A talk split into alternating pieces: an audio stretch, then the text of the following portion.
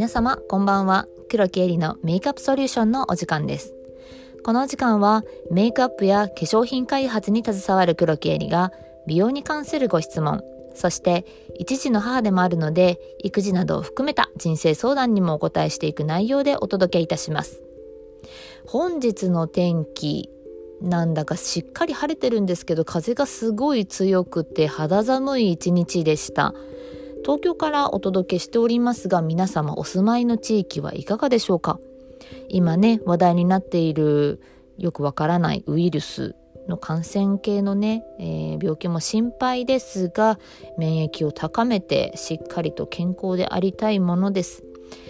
さてさて第2回目の今日は美肌になるためのスキンケアについてお話をしていこうと思います。また昨日に引き続きご質問もいただいておりますのでそちらもお答えしていきたいと思います。それではまずいただいているご質問からお答えしていきます。まず1つ目のご質問。メイク落としはどんなものを使ったらいいですか？ちなみに私は乾燥肌ですがオイルクレンジングが大好きです。とのことです。はいオイルクレンジングね私も大好きでよく使っています。ただやはり敏感肌乾燥肌の方だとあまりオイルクレンジングってこうおすすめできない部分もあるんですね。それはなぜかっていうとやはり洗浄力が高いという部分になります。やはりですね洗浄力が高いっていうと必要な水分や油分も一緒に洗い流してしまうという懸念が出てくるんですね。やはりあのー、汚れてしっかり落とすっていうことが美肌の前提にはなるんですが洗いすぎ問題うん、なのでこう洗いすぎだとやはりより乾燥をしているもともと乾燥している肌がより乾燥してしまうという、まあ、それに伴って例えばこうインナードライ状態になって皮脂分泌が多くなったりとかっていういろんなデメリットが出てきてしまうんですね。はい、なので、まあ、敏感肌乾燥肌の方におすすめしているのは割とミルククレンジングとかねマイルドな洗い上がりのものをおすすめしていますがオイルクレンジングもものによってはお使いいただけるものがあるんじゃないかなと思います。はい、なので例えばこうなんだろう濡れてる手でも使えるクレンジングオイルとか見たことありますかね？あれはですね結構海面活性剤という成分が多く含まれていて界面活性剤っていうと決してそれ自体がすごい悪いというわけではないんですけどただ量のえー、多い少ないによって非常に肌の刺激になってしまうこともあるんですね。はい、特にその濡れて濡れた手でも大丈夫だよっていうアイテムについてはその海面活性剤が非常に多く含まれていて肌の刺激になりやすいのでどうしても乾燥肌敏感肌の方はいくらこうオイルクレンジングが好きでもそういったアイテムはちょっと避けた方がいいかなと思います。はい、では2つ目のご質問に行きたいと思います。ダブル洗顔は必要ですか？とのことです。はい。ダブル洗顔ね、これもね、結構賛否分かれますよね。えー、実は私は実はこのダブル洗顔あまりおすすめはしていないです。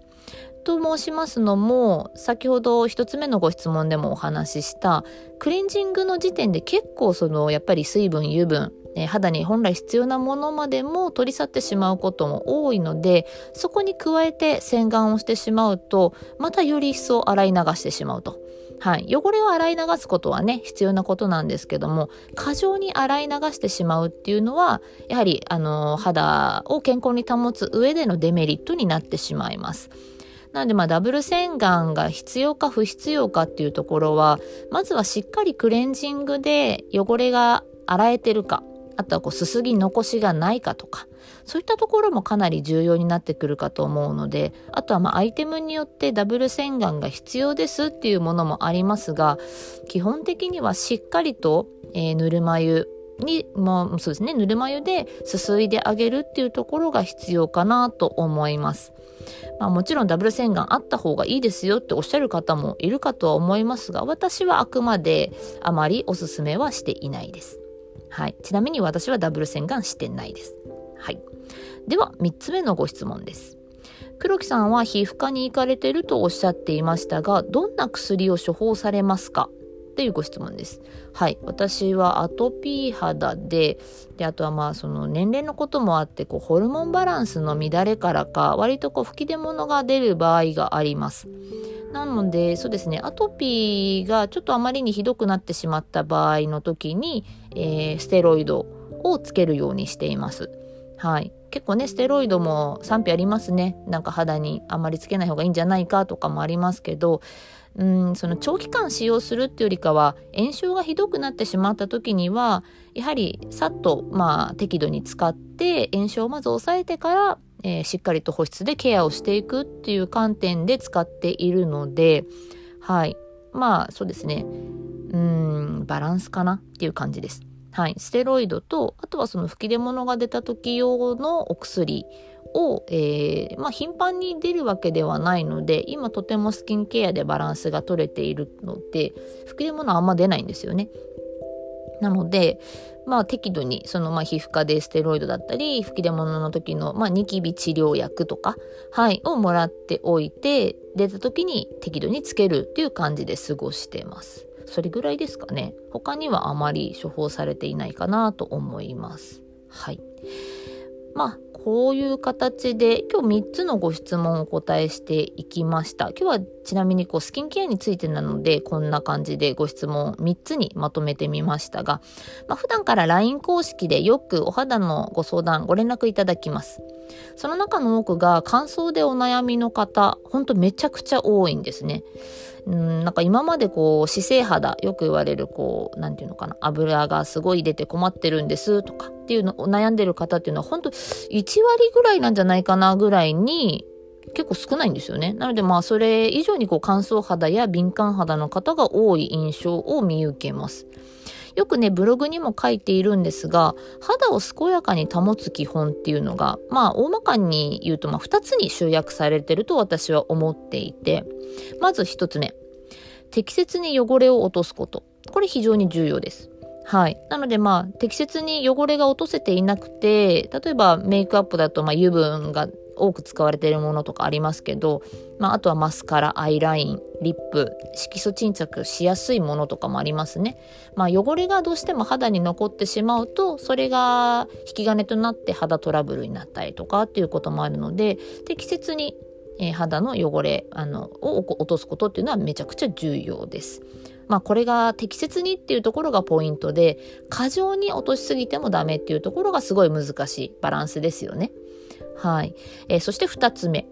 肌に合った保湿をするということですね。はい。これはそうですね。例えば、すごいなんだかこう、洗って、しっかり保湿しても、なんだかベタベタするから、すごい仕上がりが嫌だとか。だからこう、少ししか化粧水とか使わない。あるいは化粧水使わずに、なんかこうそれ以外のアイテムで保湿してるけど実際は肌にとっては足りていなかったとかねっていうところになるとどうしても乾燥が拍車が乾燥に拍車がかかってしまうということもあるのでやはりご自身の肌に合った適度な保湿をすることっていうのは非常に大切です。なのでこの基本の2つこれをまず徹底していただくことが美肌になるためのステップになるかなと思います。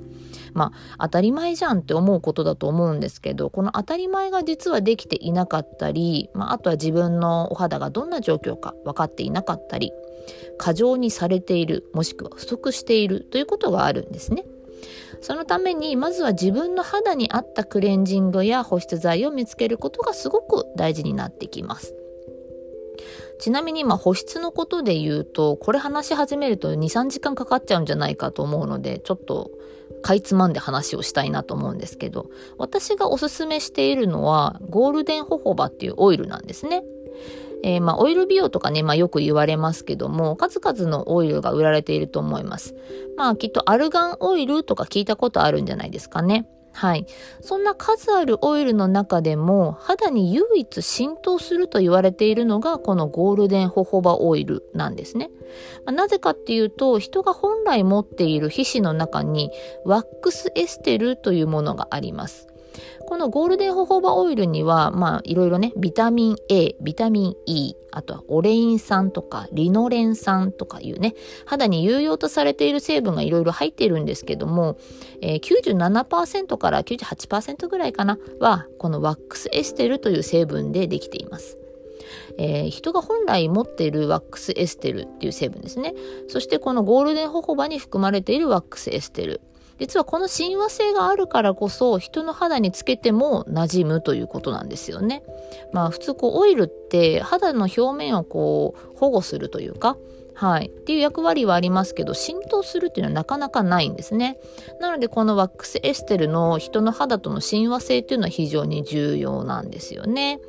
例えばですね、アトピー肌の方とかにも割と有用かなと。はい。まあ、ちなみにこの生成されているものと未生成のものって結構あって、ちなみにまあこう私は未生成のものを使用してるんですけどもこれもね深掘りすると本当にそれこそまあ今度は4時間5時間ぐらい喋ってしまいそうなんで割愛しますけども実はこのねゴールデンホホバアトピーにも非常に有用と言われています。はい。なんでかっていうと、このね、アトピー悪化の原因とされる黄色ブドウ球菌、聞いたことありますよね、よくね。はい。このゴールデンホホバは、この黄色ブドウ球菌を消滅させる働きもあるんです。すごくないですか？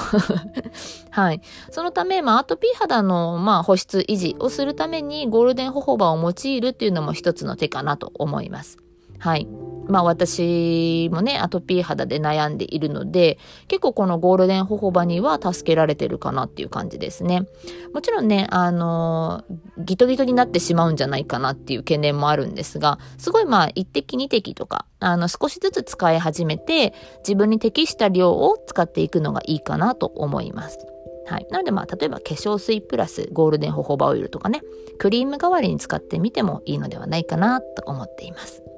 はい。まあ、この番組はメイクアップや化粧品開発に携わる黒木エリが美容に関するご質問、そして一児の母でもあるので育児などを含めた人生相談にもお答えしていく内容でお届けしております。はい。今日はこんな感じで美肌になるためのスキンケアっていうことでね、お話をしてまいりましたけども、え、ー、と、ブログに飛んでいただくと LINE 公式のリンクがあるかと思いますので、そちらや各 SNS から皆様からのご質問、えー、いろいろお待ちしておりますので、ぜひぜひお送りください。はい。ではですね、また次回の放送、今度は何について話そうかなと考えておりますが、はい、楽しみに待っていていただけると嬉しいです。それではまた次回の放送でお会いいたしましょう。黒木えりでした。